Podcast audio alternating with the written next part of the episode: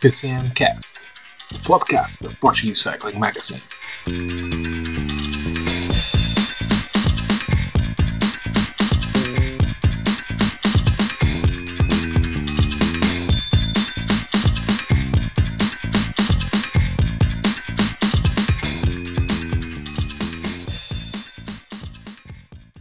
Olá a todos, sejam bem-vindos a mais um episódio do PCMcast, do podcast da Portuguese Cycling Magazine. E uh, desta, desta vez já temos de volta quer o Nuno, quer a Paula, que, como dissemos, foram passar as festas fora e ainda, ainda não tinham regressado a casa. Por falar em festas, uh, no exato dia em que estamos a gravar é dia de Reis, por isso ainda vamos uh, apelar um bocadinho ao, ao, toque natalício desta, e desta época de, de de festas, de festas de Natal, até porque os nossos vizinhos espanhóis uh, só hoje uh, estão a abrir uh, as, as prendas de Natal e é muito sobre os nossos vizinhos espanhóis que vamos falar hoje. Mas antes de mais, dar as boas-vindas ao, aos nossos comentadores. Paula, muito bem-vinda de volta. Olá, obrigada. Bem-vinda de volta com o meu microfone. Vês, a minha viagem ao estrangeiro valeu a pena. Sem dúvida, rendeu eh, já podemos ouvir a Paula claramente. E do com o oceano a separar-nos, Nuno Martins Neves, como é que estás? Olá David, olá Paula, bom ano a todos. Ainda não tenho microfone, mas prometo que até ao final de março terei alguma coisa melhor. Perfeito, perfeito. Antes de irmos então ao tema principal do, do nosso programa, eh, como nós referimos no podcast anterior, uh, com o Nuno e com o Eduardo, a questão das sobremesas de Natal iria deixar aqui feridas abertas uh, uh, na equipa do, do PCMcast e um bocadinho na sociedade portuguesa em geral.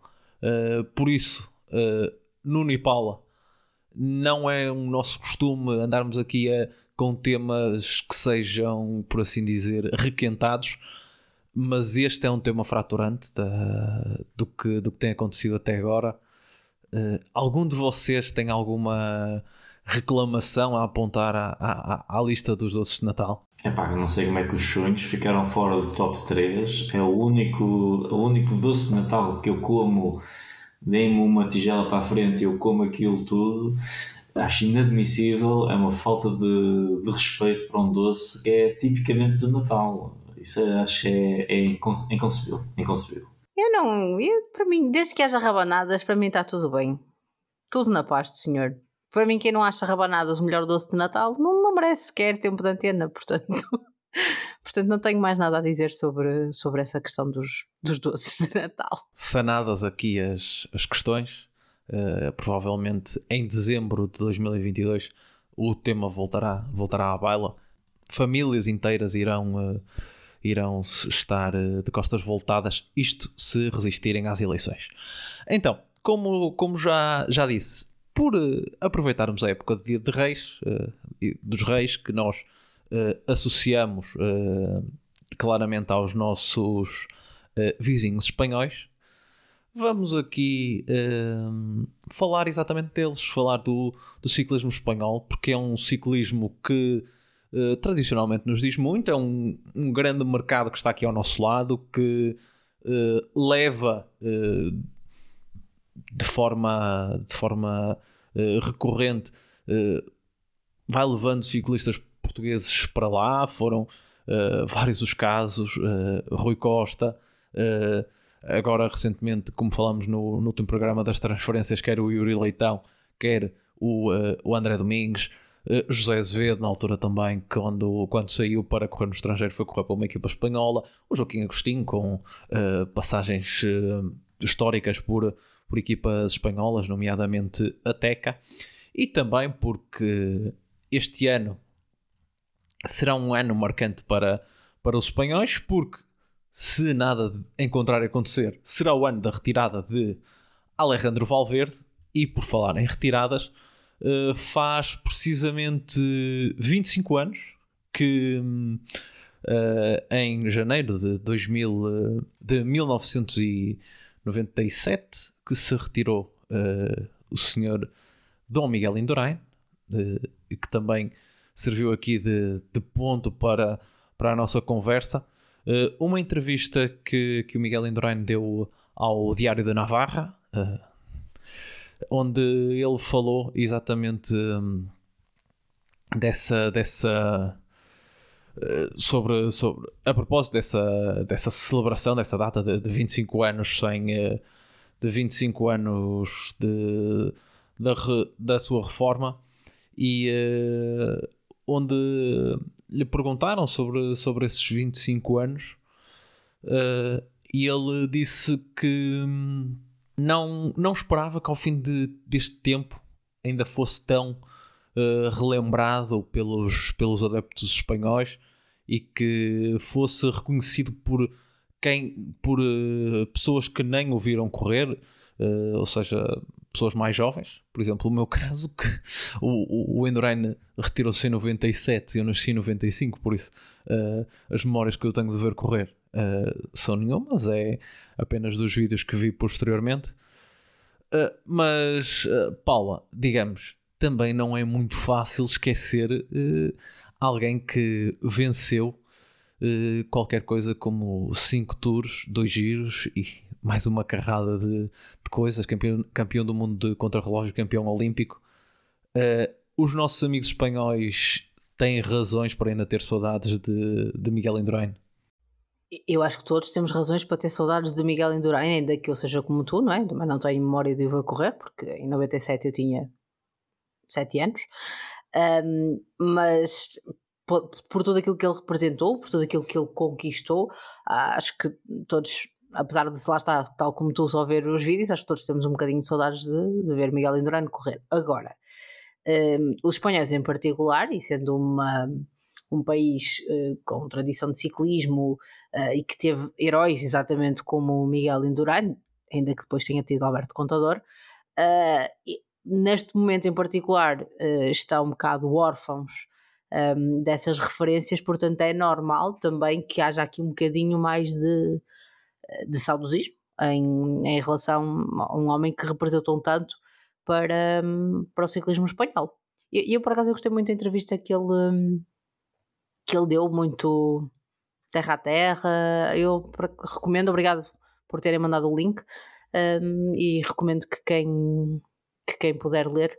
A entrevista está em espanhol, mas percebe-se relativamente bem, um, mesmo quem não fala espanhol, portanto acho que sim, acho que acho que faz sentido. Quanto foi focado outra vez no ponto que estavas a dizer, é um bocadinho, como eu estava a dizer, faltam referências aos, aos espanhóis, ainda que o Miguel Duran nunca se esquece, mas faltam referências aos espanhóis. Uh, e isso também eh, faz com que haja aqui uma, uma maior carga emocional até na, na data é? de, de 2 de janeiro pela retirada do, do Miguel Indurain. Não só por aquilo que conquistou em solo espanhol, e não, queria, não querendo ser polémica, mas precisamente pelo que ele conquistou em solo francês.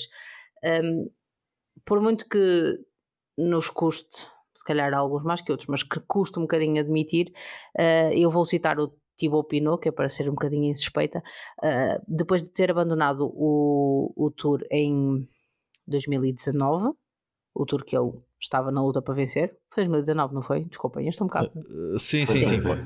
Pronto, uh, ele dá, deu uma grande entrevista, penso que ao L'Equipe, uh, em que a certa altura ele diz lá uma frase, ele uma tradução em inglês, uh, que ele diz lá uma, uma frase que me, que me ficou mesmo na memória, que é uh, independentemente do que faças, uh, only Le Tour will make you a rider people won't forget. Que numa tradução livre é só o Tour uh, de, de, França vai fazer com que sejas um, um corredor que as pessoas nunca esquecerão.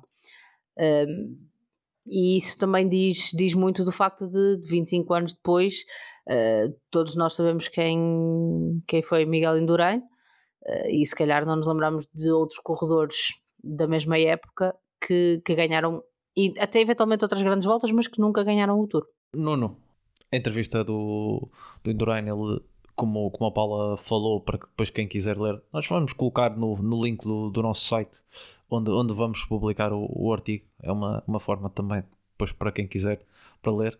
Uh, e ele fala muito do que, do que faz atualmente, que ainda gosta de, de andar de bicicleta, Uh, que eu sei que houve uma passagem que tu não gostaste, gostaste muito, em que ele disse, em que lhe perguntaram se ele continuava a, a fazer grandes subidas e ele disse uh, eu ao meu ritmo vou onde quero, não é? Sentiste muito representado.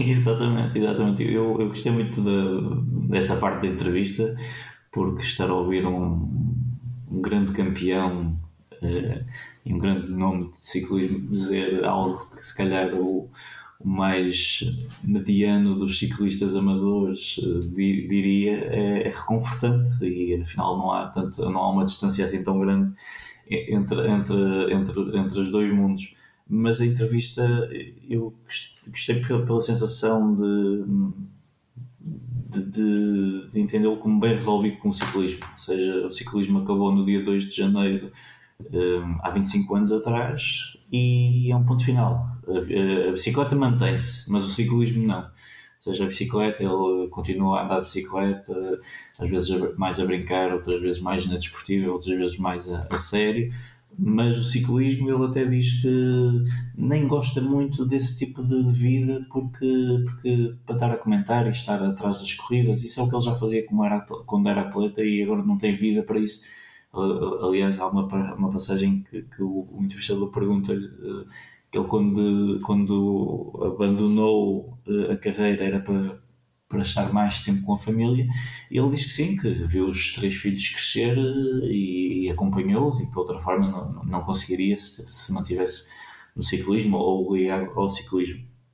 E eu também achei muito, muito, muito engraçado porque ele claramente mantém-se um pouco distante do, do, do, da atualidade, sabe o que é que se passa, Uh, mas por exemplo ele diz que não usa power meter, não é? um medidor de potência tão, tão em voga hoje em dia nos ciclistas, nem tem Strava, um, e, uh, mas que, e que também não, nunca, nunca quis nem tem interesse em fazer uma biografia, algo estranho para, para, um campeão, para um campeão.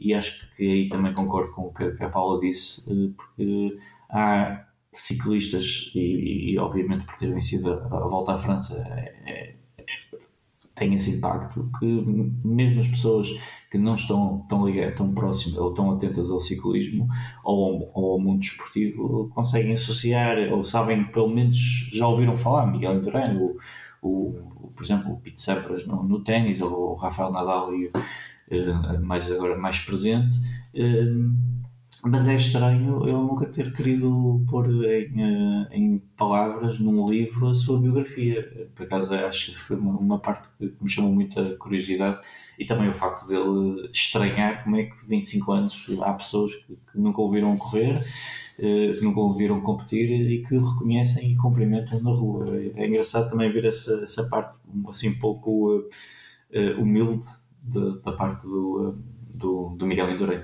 Sim, ele conta a biografia, até diz algo que parece que estava a querer a, eh, a dar uma, uma indireta para alguém, que ele diz eh, as biografias, eh, quem as tem são os grandes e outros que não são tão grandes e que, e que querem fazer-se passar como grandes. Por isso, não sei se ele estava aqui a mandar uma, uma indireta para alguém. Uh, mas pegando no que a Paula disse, uh, nós, três hermanos, estão um bocadinho com falta de, de referências. Uh, as faltas de referências deles é como, como nós falamos quando, até quando eu tive a oportunidade de conversar com, com o Gonçalo Moreira uh, no, no, no nosso segundo episódio do PCMcast à Conversa, onde uh, falamos muito também da situação espanhola, falamos muito da Movistar, também vamos falar da Movistar mais daqui a pouco. Uh, sabemos que uma crise no ciclismo em Espanha é algo com que nós aqui em Portugal vivíamos, viveríamos bem. Ainda no ano passado Uh, o Henrique Mas foi só uh, top uh, sexto no Tour e segundo na Volta e a, casa, a casa ia cair. Mas Nuno, com a reforma anunciada de Alejandro Valverde, o fim também recente de, de, Alberto, de Alberto Contador, achas que essa crise de referências ainda se vai, ainda se vai intensificar com, com o passar do, nos próximos anos, principalmente na, na próxima época? Porque Uh, ou seja, Espanha vai ficar sem nenhum ciclista no ativo que tenha vencido uma grande volta ou que tenha sido campeão do mundo, uh, que tenha um monumento no, no palmarés, uh, vai ser. Vai, vai pendurar a bicicleta o último bastião do, do ciclismo espanhol. Sem dúvida, sem dúvida. Com, com o Alberto Contador já perderam o, o grande, o grande lutador, o grande, a grande carta nas grandes voltas. Apesar do, do Alejandro Valverde ainda, ainda tentar, mas claramente já, já não consegue e o Alberto Contador foi o, único, o último vencedor. Um, e com o Valverde também, como estavas a dizer, vai-se o último vencedor de, uma, um monumento que foi em 2017, aliás, Bastogne, aliás, antes disso, Porto Rodrigues, uh, em 2013, já para não, já para não repetir os, os vários monumentos que, que, que, o Valverde também tem, e antes disso, em 2010, o Oscar Freire, em, na Milano San Remo, em 2010. Portanto, uh, acabam por perder, não haver aqui uma passagem de testemunho para, para ciclistas que já tenham provas um, provadas, uh, provas dadas. O que não quer dizer que eu acho que fiquem, um, que fiquem completamente órfãos. Uh, o ciclista fetiche da Paula, o Henrique Mas, uh, é, um, é um excelente atleta talvez numa grande numa, num percurso de uma grande volta mais talhar para as suas condições e se não tiver nenhum dos eslovenos poderá lutar pelo, pela vitória mas depois temos também uh, outros que já têm uh, algumas, algum historial como o Peo Bilbao que, que acho que é um fantástico ciclista que um, com, com como se se talhasse mais para, para as grandes voltas poderia até ter mais eh, algum, um pouco mais de sucesso. E depois temos a grande incógnita e a grande a, a esperança barra incógnita que é Juan Ayuso um, futuro companheiro do, do, João Almeida no AE um, ehm, que poderá ser uh, o, o São Sebastião do ciclismo uh, espanhol e que poderá realmente vir aqui comatar e calçar os sapatos que, que estão, que estão vagos desde Alberto Contador e agora com, com o Alejandro Valverde. Há outros, por exemplo, o Alexei Aramburu, acho que também é um ciclista com potencial para, para, ganhar, uma, para ganhar um monumento. Portanto, eu não diria que eles estão tão órfãos. Obviamente que vão perder aqui uma referência, mas acho que também todos somos, eh, todos compreendemos que o Valverde também já está uh, para lá do seu tempo.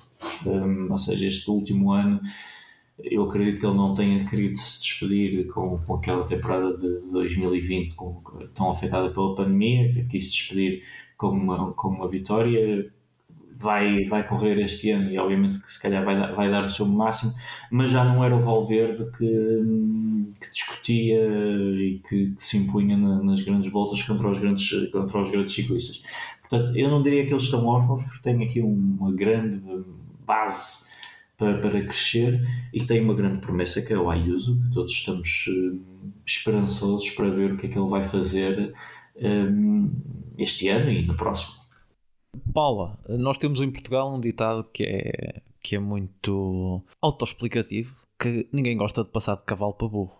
Uh, podemos dizer que os nossos amigos espanhóis, uh, mantendo aqui mais ou menos na mesma, na mesma onda, depois, lá está, depois de terem experimentado Indurain, Contador, o próprio Valverde, apesar do palmarés enorme que tem, uh, fica sempre.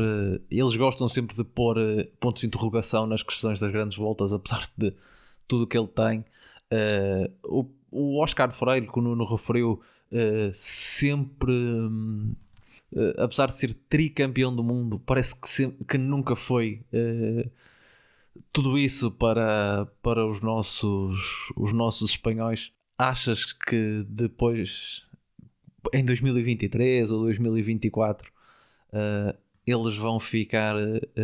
eles davam tudo para ter, por exemplo, um Oscar Freire que não amaram assim tanto nestes últimos anos? Uh, eu, eu concordo em parte com o que o Nuno disse. Um, mas o que eu quis dizer com faltam-nos referências é faltam-nos referências ao nível de uma Indurain e de um contador. Porque que eles têm excelentes ciclistas, eu acho que disso ninguém duvida, apesar nem eles próprios, apesar de por vezes eu acho que eles são demasiado duros com os seus próprios ciclistas particularmente ciclistas espanhóis que correm em equipas espanholas. Um, só para fazer aqui uma à parte, eu estou muito curiosa para ver a época que o Marco Soler vai ter na Emirates, uh, de, fora da, daquela alçada toda, daquela parafernália que é a Movistar, uma equipa espanhola, lá está. Um, estou curiosa para ver. Porque lá está, eles têm ciclistas de qualidade. Agora, não são ciclistas que neste momento uh, lhes deem as garantias de glórias como já tiveram no passado. E é nesse sentido que eu digo que faltam, que faltam referências. Agora, isto é tudo um bocado cíclico, não é? Da mesma forma que tivemos, lá está, algum domínio espanhol, tivemos uh, o super domínio uh, de Chris Froome depois. Agora temos o domínio dos eslovenos e algo se há de seguir, portanto parece-me que também não podemos, não, não, não podemos fazer aqui crónicas de, mor de mortes anunciadas porque o desporto não é isso. Agora, mantenho o meu ponto, acho que, lhe faltam, que lhes faltam esse tipo de referências que lhes garantam uh, essas vitórias e que, porque essas referências também galvanizam o público. Uh, e pelo menos eu sinto isso quando, mesmo numa volta, o palmarés do Alejandro Valverde mexe com o público, traz público, as pessoas gostam de. As pessoas gostam de vencedores. e nesse sentido, falta-lhes um bocadinho quem consiga fazer essa, essa agregação do público em torno de uma figura que traga eh, mais pessoas e mais amor ao, ao ciclismo espanhol. Portanto, era, era nesse sentido. Agora, não acho de todo, lá está, que é uma catástrofe que vamos ficar aqui 50 anos sem ver uh, um espanhol. Pode acontecer, não é? Agora, não, se eu acho que vai acontecer, não eu, tal como o Nuno, também estou curiosa para ver o que no que vai dar a Ayuso. Uh, espero, sinceramente, que não que não estraguem o miúdo com pressões externas, porque por vezes uh, isso condiciona. Nós vemos isso não só no ciclismo, mas noutros desportos. A pressão mediática, a pressão, e agora no mundo em que vivemos, é, das redes sociais, e o imediatismo pode ser inimigo aqui de, de algumas decisões ponderadas. Nesse ponto, acho que se calhar é bom ele não estar na Movistar ou noutra equipa espanhola qualquer, mas neste, neste caso a Movistar, porque é uma equipa do World Tour, e estar noutra equipa do World Tour. Um, longe lá está, um bocadinho desta pressão, da qual também me parece que Marco Soler vai poder fugir e respirar um bocadinho melhor. Um, e se calhar não só estes dois, mas todos os outros ciclistas espanhóis, às vezes também falta terem um bocadinho de, de consciência de consciência deles próprios, de saberem exatamente o tipo de corredores que são e para aquilo que são, que são bons. Uh, claro que se calhar se perguntassem todos, qualquer miúdo início de carreira, todos eles gostavam de ganhar um, um tour, mas um sprinter nunca vai ganhar o Tour de France e está tudo bem não vai ser um ciclista menor por causa disso, se calhar vai ser menos lembrado mais à frente. Mas acho também tem um bocadinho a ver com isso, que é com, com a importância que se atribuem a determinadas vitórias em detrimento de, em detrimento de outras. Mas concordo com o Nuno na parte do Ayuso, acho que é a grande esperança, esperança espanhola. Espera que lá está, não tentem apressar o desenvolvimento do miúdo para, para que depois também não aconteçam coisas como aconteceram um bocadinho, eh, apesar de em contextos diferentes, mas com o Remco, que querem que o miúdo, tanto que o miúdo seja aquilo que toda a gente diz que ele, que ele vai ser, uh, que depois as coisas vão, uh, os tempos vão sucedendo e azares, ilusões e quedas feias infelizmente acontecem e às vezes depois as coisas não acontecem como prevemos e depois parece que a culpa é do, só do ciclista. E também não acho que seja assim. Nuno, uh, falando aqui um ponto que a Paula tocou muito, que é Movistar, uh, e que uh, como aquilo que o Gonçalo me disse quando nós, quando nós conversamos é a Movistar, claro, apanha por porque são o alvo todas as atenções e se voltarmos atrás no tempo e formos, por exemplo, ao primeiro ano de, em, que, em que houve o, o World Tour, uh, haviam uh, quatro equipas espanholas, isto em, em 2005. Na altura ainda se chamava Pro Tour. E passado todos estes anos uh, só há, só há Movistar. Uh, é normal que quem esteja na Movistar a, vá acabe a sofrer dobrado porque eles apesar de não levarem a bandeira espanhola e até quando quando calham de ter o campeão espanhol, uh, o equipamento nem costuma ser lá muito demonstrativo de carregar a bandeira espanhola, mas carregam uma marca que, que é identificativa de Espanha, são uma equipa espanhola, maioritariamente espanhola. Achas que é mais fácil para um ciclista espanhol uh, brilhar fora da Movistar do que no, na Movistar? É um ponto válido, é um ponto válido. Acho que a pressão que existe, ainda para mais, eh, principalmente quando correm em casa, um, a volta à Espanha, nas outras voltas, País Vasco, volta à Catalunha, um, a pressão que existe para, um, para apresentar resultados é muito grande e, e obviamente que isso, isso é um obstáculo adicional aos ciclistas a que se junta também um pouco perdão, um pouco culpa própria também.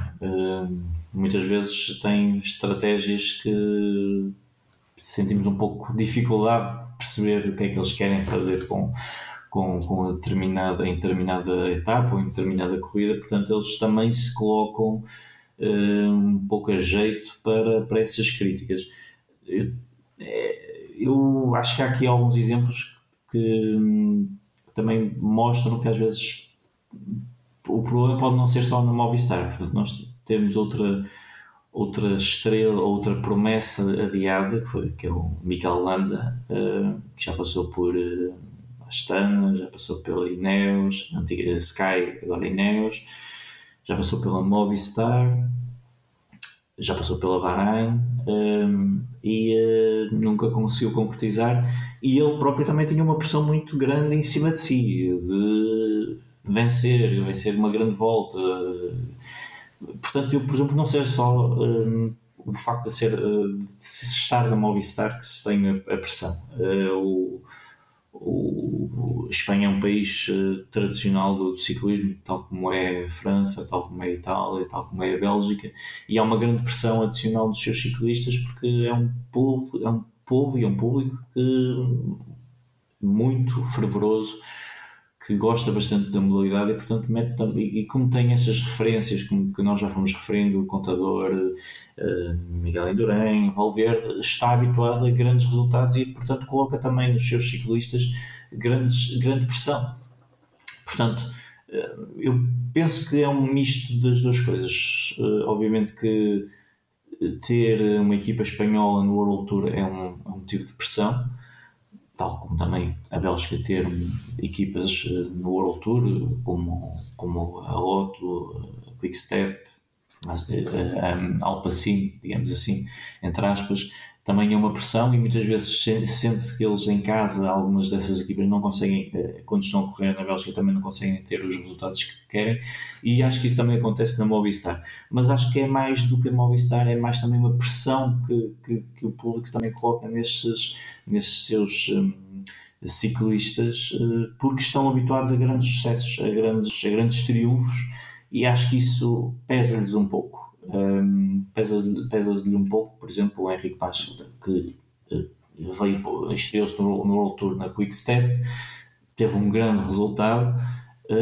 apesar de ter uh, top 5 na volta à França, depois já com a Movistar, só este ano é que conseguiu voltar a ter um pódio e mesmo assim não, é um pódio, mas não é entendido como uma grande vitória. Portanto, eu acho que também, não só pela Movistar, mas também pela pressão que o próprio público, os próprios adeptos colocam nos seus ciclistas espanhóis, é também um, fator de, de grande pressão para, para eles, para eles uh, terem resultados, porque qualquer bom ciclista que apareça é logo notado como o próximo, o futuro contador, o futuro Valverde, o futuro Indurain, e isso são sapatos que são uh, muito pesados de, de se calçar. Sim, são como. Ultimamente não têm sido sapatos pesados de calçar, são como aquelas botas de cimento dos filmes da máfia. Sim. Paula, para, para encerrarmos este tema uh, de Espanha, Uh, falar também virar o olhar também um bocadinho, um bocadinho para nós, um pouco. Uh, eu disse no início que Espanha era um, um grande uh, importador de, de, ciclistas portugueses e foi durante muitos anos, uh, nos anos 90 e também início dos anos 2000, para além do, dos homens que referi. Claro que há outros, o Américo Silva correu lá, o, um, o Orlando Rodrigues, que também correu, correu em equipas espanholas, nomeadamente na, na Baneste e na Artias.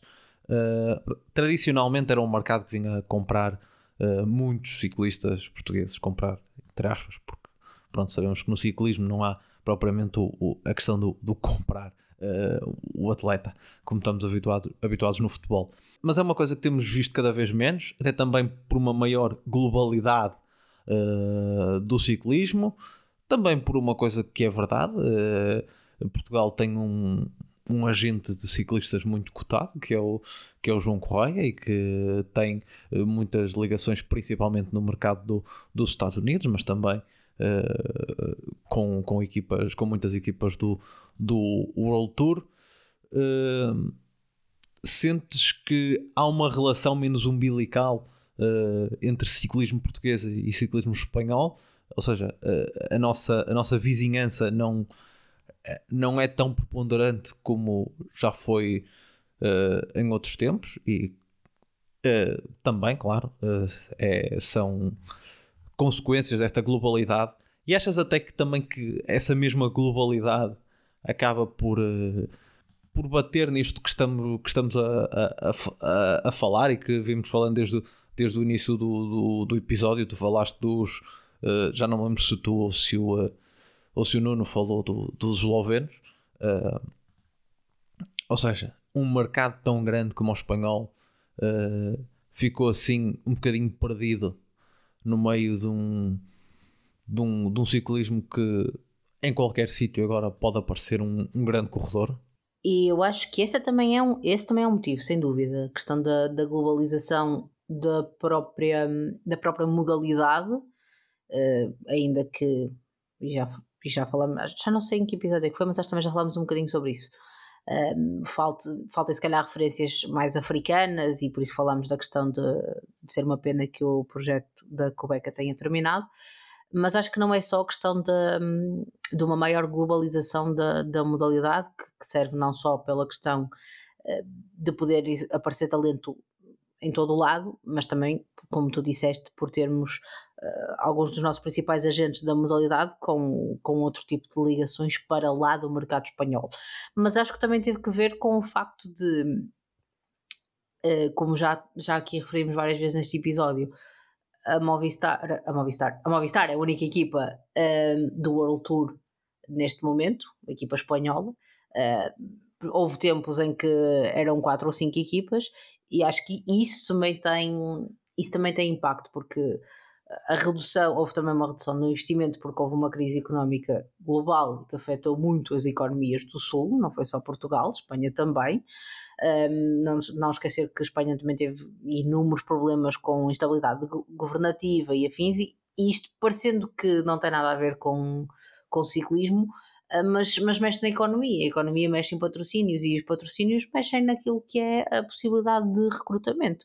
E parece-me que também por face a, a estas condicionantes que os próprios espanhóis se viraram um pouco também, se calhar mais para, para dentro, para o próprio mercado, e nós, e nós vemos esse fenómeno ah, em Portugal um, noutras modalidades também, inclusive no, no futebol, em que os próprios clubes de futebol se tendem a virar mais para dentro, uh, para aquilo que é a sua formação, uh, para, tentar, uh, para tentar combatar aqui algumas coisas e poder reduzir aquilo que é o investimento necessário de, para contratar grandes estrelas.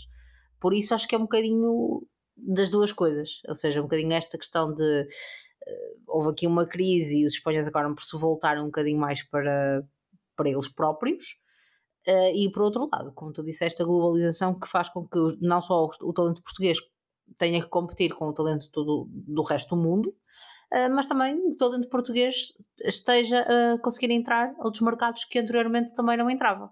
Portanto, acho que é um, um bocadinho esta conjugação destes, destes dois fatores e não acho que seja necessariamente mau um, para, para nós. Não acho que estejamos propriamente a perder. Verdade. Nós, portugueses, estamos a conseguir chegar uh, a, outros, a outros mercados que não só o espanhol, como, como era, como era algum, alguns anos atrás. Uh, felizmente, isso está, está a acontecer e parece que é, que é uma tendência. fechado este capítulo dos Nuestros Hermanos, que acabamos aqui por uh, aproveitar o dia de Reis para, para dar aqui um, uma pincelada naquilo que é, que é o ciclismo do outro lado da, da fronteira e que sejamos honestos, uh, continua a dizer-nos continua a dizer-nos muito, ainda bebemos muitas influências dele, ainda gostamos muito de falar mal da Movistar, uh, mas acho que aprendemos um bocadinho de, de, de, ciclismo com eles e acho que não será por acaso até uh, estava aqui a lembrar-me de um, de um dado que mostra o quanto nós ainda gostamos de, de ciclistas portugueses, de ciclistas espanhóis. O, o, o site de estatísticas e de. E basicamente uma base de dados de, de, de ciclismo que é o, uh, o Pro Cycling Stats fez durante este final de ano uma, um concurso que era o, o, top, o top 500 de ciclistas favoritos dos, dos seguidores e uma estatística muito engraçada relativamente a ciclistas uh, espanhóis, para termos aqui uma noção. Uh, o Alejandro, o Alejandro Valverde, não, o Alberto Contador, que já falamos muito durante, durante o, o episódio de hoje, uh, 40% dos, dos, dos votantes portugueses tinham o Alberto Contador na sua lista de, de ciclistas, ciclistas favoritos. Até era uh, a maior percentagem. Era o país onde, onde as pessoas tinham selecionado mais o Alberto Contador na sua lista de favoritos, até mais do que, do que os espanhóis. Por isso, a mostrar que nós também ainda somos uh, influenciados pelo, pelo mercado espanhol. E no caso do, do Contador, sinto que foi um ciclista que que foi que marcou muito também uma, uma geração de adeptos portugueses da, da modalidade uh, e que não, é, não por acaso nós continuamos a falar, a falar dele ao dia de hoje. Da Espanha uh, para a Bélgica, uh, vamos falar de para a Bélgica, para a Holanda e também com os Estados Unidos metidos ao barulho. Vamos falar da cyclocross porque a semana começou. na semana começou atribulada porque Matthew Van Der Poel veio confirmar que não vai ao Mundial por lesão. Nós fomos avançando essa, essa notícia nas, no nosso site.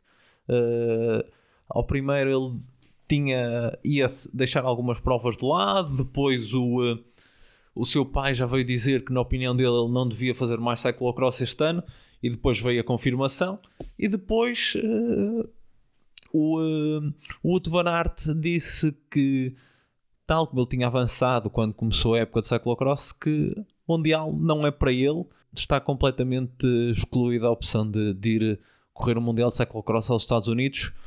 Paulo, esta opção da UCI de levar o Mundial de Cyclocross aos Estados Unidos acaba por, uh, por sair furada com esta ausência das, das duas principais das duas principais referências ou uh, a UCI também não pode fazer as coisas só pensar em Van Aert e Van Der Poel? Pois, eu acho que a, a principal questão é isso que tu disseste agora em último. Não sei, não pode fazer as coisas só pensar em Van Aert e Van Der Poel. Agora, obviamente que quando os teus dois ciclistas mais mediáticos, um, não são mais mediáticos, mas também mais talentosos, não é? os títulos provam de um e de outro, provam isso mesmo, não estão em prova, a, a prova fica um bocadinho mais pobre em termos de tudo, não é? Agora, foi, era um risco que eu sei corria, mas parece-me que também faz sentido no quadro mais geral de, de divulgação da modalidade, porque Matthew Van Der Poel e Wout van Aert um dia vão acabar as respectivas carreiras, uh, particularmente no ciclocross, né? que não, não há onde estar a fazer ciclocross e, e estrada durante muitos mais anos.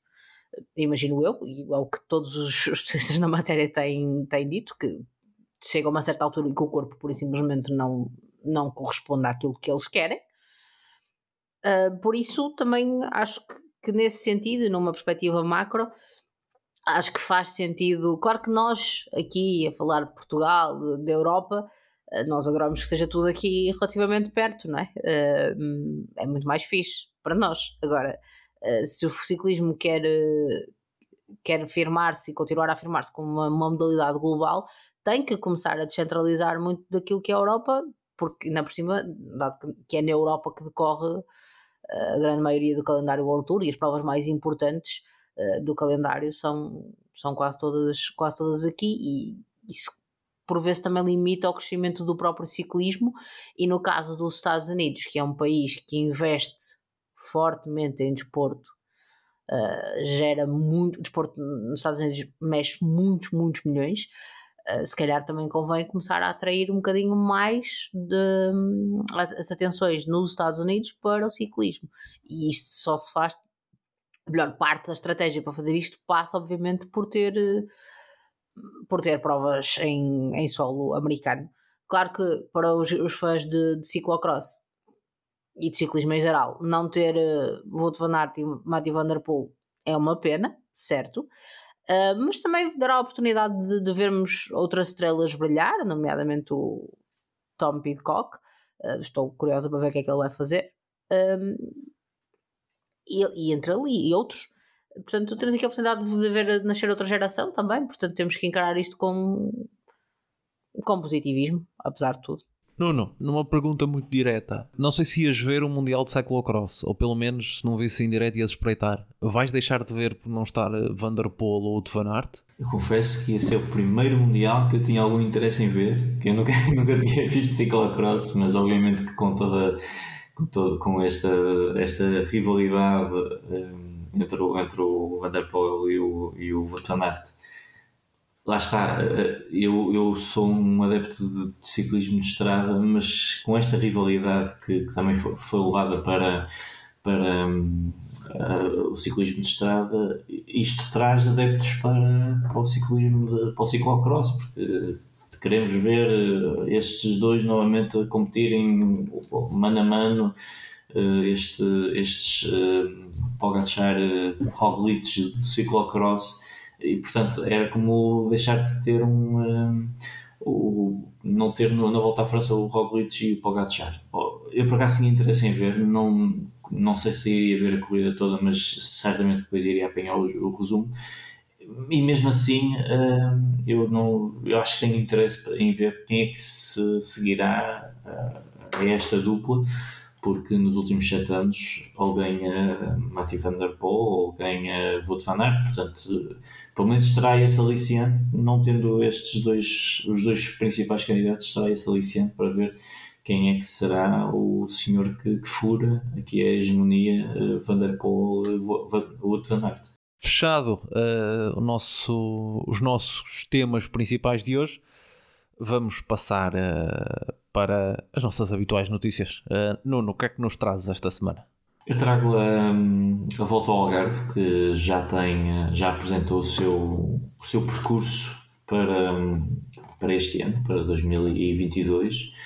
Uma, um percurso que não foge, não foge, tem algumas particularidades, mas em regra geral mantém a, regra, mantém a fórmula que tem vindo a ser utilizada nos, nos últimos anos, cinco, cinco etapas, uma, com um contrarrelógio uh, mais longo, acho que essa é a grande, grande novidade aqui este, este ano, porque são um contrarrelógio com 32,2 km, o que é bastante significativo. Uh, tem mais tem mais quilómetros de contrarrelógio do que a volta, a volta à Itália, a volta à Espanha, não é? Uh, a, volta, a volta à Itália tem apenas 26,3 km, a volta à Espanha tem 31,1 km, portanto, a volta ao Algarve, uma, uma, uma corrida de 5 dias, com um deles dedicado à, crono, uh, tem mais quilómetros que, que, duas grandes voltas, é? o que é significativo. Vai ser certamente mais do que as duas passagens pela, pelo Alto de Malhão. Que será a etapa que, que, encerrará e decidirá o vencedor da 48 edição da Algarvia, mais do que essa dupla escalada, e penso que está claramente estes 32,2 km um, que vão ligar Vila Real de Santo António a, a Tavira, um, portanto, o ponto mais uh, este do Algarve até Tavira, uma das cidades mais bonitas do, da região Algarvia, será o decisivo para, para, para encontrar o vencedor um, desta, desta edição e que, se, e que vai suceder ao, uh, ao português João Rodrigues, da W52 ao Clube do Porto, que foi o grande vencedor do ano passado, à frente de, do britânico Ethan uh, da, da Ineos. Portanto, muito curioso para ver uh, novamente as uh, equipas do World Tour baterem-se com as equipas continentais portuguesas. E, e, é mais é um momento grande do, do ciclismo nacional logo a 16 de fevereiro. Portanto vamos ver o que é que nos reserva esta algarvia que, que eu espero que seja mais uma edição muito bem disputada. Ora, eu esta semana escolhi uh, trazer aqui uma notícia que tem só meio a ver com ciclismo. Uh, ou melhor, tem a ver com ciclismo, mas não é com ciclismo de competição. Uh, em França foi aprovada uma nova lei que regula a publicidade feita a automóveis, que obriga as, as empresas, as marcas, a colocarem em algum, em algum lugar da publicidade, seja, seja ela em que formato for, um, seja digital ou seja em formato físico, como um outdoor, um flyer, uma publicidade em revista, o que seja, um, um incentivo à utilização de meios de alternativos de transporte que sejam mais ecológicos. Uh, isto advém de um, de um problema que tem a ver com as emissões uh, de carbono francesas, uh, com os pactos políticos do, dos acordos, do Acordo de Paris e afins, um, e uma das, das uh, alternativas que, que está regulamentada para essa publicidade é precisamente o ir de bicicleta, ir a pé, ir de bicicleta, uh, utilizar os transportes públicos ou o carro partilhado, são algumas das alternativas. Isso veio a público nas, nos meios da especialidade pela, pela componente do ciclismo, obviamente, o que me parece que são boas notícias a todos os níveis, não só para o ciclismo como, como modalidade, mas para, para nós enquanto planeta, uh, porque estas questões são efetivamente de foro de preocupação de todos nós. Portanto, parece-me que é uma iniciativa, uma iniciativa de louvar. Uh, e sim, se mais, se mais pessoas puderem andar de, de bicicleta em vez de carro, é ótimo para toda a gente, começar pela, pela nossa própria saúde. Uh, e também, é, se as pessoas já gostam de andar de bicicleta e se andam de bicicleta, é meio caminho andado também para, uh, para gostarem de ciclismo e para verem ciclismo. Portanto, pareceu-me pareceu aqui uma notícia uh, pertinente para, para trazer aqui. Eu não é hábito trazer notícias, mas trago só aqui uma, uma atualização vá, de um caso grave que aconteceu nesta, nesta pré-temporada, que certamente muitos dos nossos ouvintes uh, já ouviram falar que foi o acidente da, da Amy Peters, a ciclista uh, neerlandesa da equipa da XT Works, provavelmente a, melhor equipa de, de, ciclismo feminino da, da atualidade, uh, em que ela teve um acidente no, no passado dia 23 de dezembro, uh, na altura no, no, estágio, no estágio da equipa na, em Espanha, onde muitas equipas estagiam por estas, por estas datas. Ela teve uma queda grave, foi sujeita a, a uma operação, está, está até agora em, em coma, mas parece que a evolução vai sendo lenta, mas positiva, uma vez que ela já vai uh, voltar para. já voltou para, para o seu país natal, para os Países Baixos, já respira de forma independente, uh, com uma sedação muito menor. mas os médicos dizem que apenas quando, quando ela acordar do coma será possível ter uma, uma noção correta de quais são as consequências da, da queda mas uh, desejar que seja que corra tudo pelo melhor para, para a ciclista da, da, da SU Works. Uh, vamos então para a reta final do, do nosso programa. Como sempre, escolhemos aqui uma coisa mais descontraída, mais engraçada para fazermos. como nós uh, tivemos o Dia de Reis como uh, mote para esta conversa também, decidimos eleger os reis do, do pelotão internacional. Por isso, cada um de nós escolheu três categorias e vamos eleger os nossos três reis magos. Vamos assim, um de cada vez. Paula, podes começar. Quem é o teu primeiro rei? Em que categoria? Vou, olha, vou começar com uma homenagem à tua pessoa. Porque eu tinha pensado nesta, neste rei, numa outra categoria, mas efetivamente a tua sugestão foi muito melhor. Uh, portanto, este trabalho de equipa funcionou e vou atribuir o título de Rei da Moda ao Bradley Wiggins. Que, por alguma razão especial? Então, por causa de todo aquele estilo que ele muito único Uh, que o Bradley Wiggins anda sempre vestido da mesma maneira, faça chuva ou faça sol, esteja na moto ou esteja no estúdio, quase. Portanto, Bradley Wiggins sempre igual a si próprio. Gosto muito de o ouvir nos comentários, acho que é dá ali uma, assim, uma vivacidade diferente à coisa. Aliás, por isso é que eu ia eleger o rei do, do comentário, mas o rei da moda, por causa daquele casaquinho que lhe fica a matar. Gostei mais da tua sugestão, vou ficar assim. Nuno? Bem, um, eu, eu, eu, começo aqui com o, o Rei das Quedas, uh, é um ciclista que eu por acaso gosto bastante, uh, mas quando o vemos correr é quase tão certo como um bidão ser atirado para, para o público, haver furos. Uh, falo do Seth Van Mark, pobre coitado penso que vai terminar a carreira sem nunca conseguir uma grande vitória na Paris-Roubaix ou, ou na Volta a Flandres, porque tem sempre o azar, tem sempre alguma coisa. Quando, estão, quando, a câmara, quando, quando a câmara está assim longos períodos sem o ver, quando volta a ele, lá está ele na, na sarjeta, lá está ele a tentar meter a correia, a corrente outra vez na, na, bicicleta. Portanto, é o rei das quedas. Há muitos, há muitos uh, ciclistas que têm este, têm este problema, mas o Sérgio Vandermark, coitado, parece tem ali uma estrelinha, uh, uma nuvem negra por cima dele sempre que corre, nas grandes, nas voltas que ele, nas corridas que ele gostaria de ganhar, que tem sempre a azar de cair. Eu também desta vez também, também vou participar e vou começar uh, não pelo rei, mas por uma rainha isto quase como no concurso, nos concursos de Misses. Não sei se ainda existem concursos de Misses. Pelo menos Miss Portugal ainda já não existe, mas acho que Miss Universo ainda, ainda há. Em que havia tipo. Acho que havia sempre uma categoria que era para, para a Miss Simpatia, uma coisa assim, um prémio de consolação. Mas eu vou eleger a rainha da, da simpatia e da boa disposição que é a Cecília Truplo de Vigo. E quem, uh, quem segue ciclismo feminino uh, e quem segue a Cecil na, nas redes sociais não pode certamente ficar, uh, ficar não ficar contagiado pela boa energia dela. Se há pessoa que parece que vive num num mundo da Disney uh, cheio de, de, unicórnios é sinceramente a Cecília Vigo e não estou a dizer isto de forma pejorativa, estou a dizer isto como um elogio. Uh, deve ser a pessoa mais boa onda que, que existe no, no ciclismo mundial, seja masculino, seja feminino. É sinceramente é uma pessoa que vocês uh, se não seguem nas redes sociais deviam seguir porque é realmente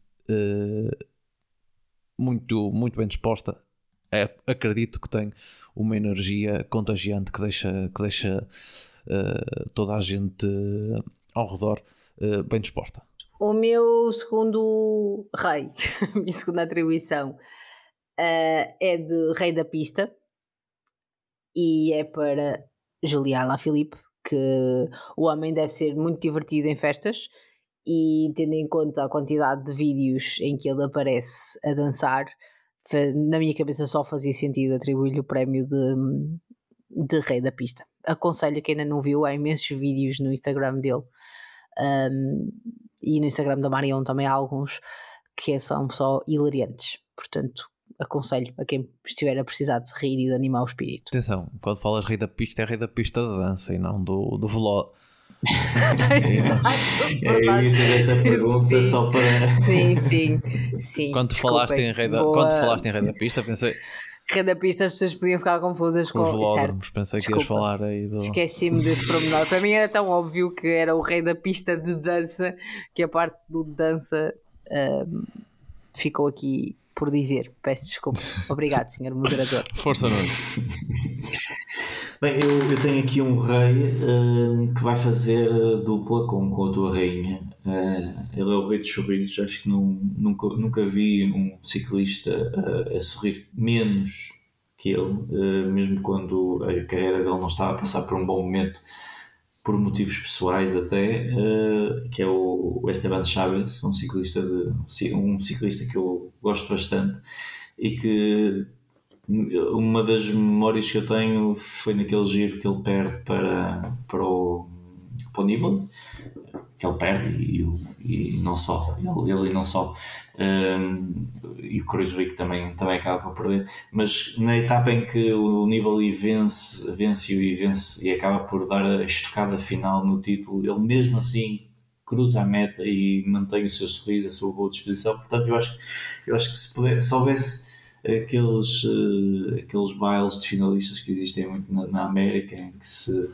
o King of, and Queen of, do Prom, uh, o Esteban Chaves fazia uma grande dupla com, com a tua rainha. Está tá muito bem visto, realmente combinaria muito bem. Uh, o, meu, o meu segundo eleito, o, meu, o rei, é um nome que já falamos hoje, que é Mikel Landa, e vou dar a Mikel Landa o título de Rei da Ilusão uh, apesar de ele ser uh, Deus e profeta da, da maior uh, religião que existe no mundo velocipédico, que é o lanismo, tem aqui também espaço para ser o rei da ilusão. E quando falo de ilusão, não confundir com ilusionismo. penso que ele não anda a ter aulas com o Dini, se bem que de vez em quando ele desaparece magicamente das, das corridas, mas estou a falar mesmo da ilusão que ele provoca nos, nos adeptos, uh, principalmente nos adeptos do landismo. Uh, Landa ilude mais do que, do que é isto que disse que, que mudou. Por isso, Landa, para mim, rei da ilusão. Eu rimo alto agora com este teu comentário. a minha última atribuição é para Rei do Drama, uh, e como é óbvio, é para Miguel Angel Lopes. Acho que não preciso justificar este, esta minha atribuição, acho que é autoexplicativa. Eh, Miguel Angel Lopes é sem dúvida o rei do drama. Espero pela versão 22 de, do dramático. Agora na Astana, novamente. Tendo em conta como, como, como aquilo anda no Cazaquistão. não, eu, parece-me que está no sítio certo. Exatamente. Também exatamente. por isso. está perfeito. Antes de dizer o meu terceiro rei, atribuir o meu terceiro rei mago, só dizer que eu estive a ver aqui no, no Pro Cycling Stats o Esteban Chaves mede 1,64m, é 4 cm mais pequeno que a Cecília Tropo Woodvig, portanto não sei se iriam dar assim um, um, um, bom, um bom par. Já há saltos, uh, já, já sapatos também com saltos. Ela, tinha, ela levava rasos, o que até dava melhor para dançar, portanto tudo se resolvia. É verdade, é verdade. Se o Tom Cruise conseguiu andar tanto tempo com a Nicole Kidman, ele também certamente iria conseguir. Uh, o, meu último, o meu último rei. Um, uh, é o rei das ofertas uh, e vou dar aqui ao Michael Morkov. Não há no pelotão quem seja, quem, quem seja tão generoso como ele oferecer vitórias aos seus sprinters, seja ele Mark Cavendish, seja ele quem for, Sam Bennett, seja quem for, ele, o Michael Morkov é como os Rei Magos, traz sempre ali uma prendinha para o seu ciclista que vem atrás e ele também entrega sempre, é como dizem os americanos, he delivers. Portanto, o Rei Mago, rei, rei das ofertas, o Michael Morkov. O meu último rei uh, é, é português, João Almeida Uh, como sempre, nós arranjamos sempre forma de meter o João Almeida no meio, no meio dos nossos episódios e hoje não, não podia ser, não podia faltar uh, uh, João Almeida. isto é, estes são os verdadeiros clickbaits, é apelar ao clickbait. E para João Almeida eu reservei o título de Rei da Alta Performance, porque é o que ele é, não falta eh, não restam dúvidas, pelo menos na comunidade online do ciclismo, João Almeida é o rei da alta performance, porque ele está sempre uh, overperform, está, está sempre com performance uh, inesperadas. Uh, por isso, que João Almeida continue a overperformar este novo termo que eu, que eu inventei agora por esse, por esse pelotão fora e que, e que hum, e desejar um, um, bom ano de, de 2022 por isso fica aqui o meu título de, de rei da alta performance para, para João Almeida. Uh, vamos então só recapitular rapidamente aqueles foram os, os reis de cada um. Os meus Cecília Truplo de Vig a rainha da, da simpatia e da boa disposição. O Miquel Landa, o rei da ilusão, e o João Almeida, o rei da alta performance. Paula, recapitula aí a tua lista. A minha lista: uh, o rei da moda, Bradley Wiggins, o rei da pista de dança, Julian Alaphilippe, e o rei do drama, Miguel Angel Lopes. E os meus, uh, Stefan Mark, rei das quedas, Michael Murkov, rei das ofertas, e Esteban Chaves, o rei dos sorrisos. Fechado o, uh, o nosso episódio de hoje. Esperemos que tenham gostado. Uh, se têm mais títulos uh, reais a atribuir a algum ciclista, alguma ciclista, alguém relacionado com, com o mundo do ciclismo, por favor, deixem nos comentários, porque queremos saber quem é que se senta no vosso trono do, do ciclismo internacional. Ok, isto sentar no trono às vezes tem outras, tem outras conotações, não levem para esses lados. Uh, por isso, despedir-me de vocês. Obrigado, Paula. Obrigado, Nuno. Acho que finalmente pomos aqui um, um ponto assente sobre estes, uh, estes episódios correlacionados com, com a época festiva. Agora, a próxima, a próxima festa com quem podemos. Que temática que podemos fazer será algo relacionado com o Carnaval, lá para, lá para fevereiro. Acho que até fevereiro temos que falar de, mesmo de ciclismo. Não, não vai haver, não vai haver outras, outras coisas para nós, desconversarmos. Obrigado mais uma vez aos dois. Obrigado a quem nos ouviu desse lado. Deixo, como sempre, o mesmo apelo. Uh, sigam a Portuguese Cycling Magazine nas redes sociais, no Facebook, no Instagram, no Twitter, deem também uma passagem no, no, no nosso site uh, e partilhem o PCMcast com os vossos colegas e amigos que eventualmente uh, gostem de ciclismo. Uh, por isso, contamos convosco para, para a semana. Um abraço a todos.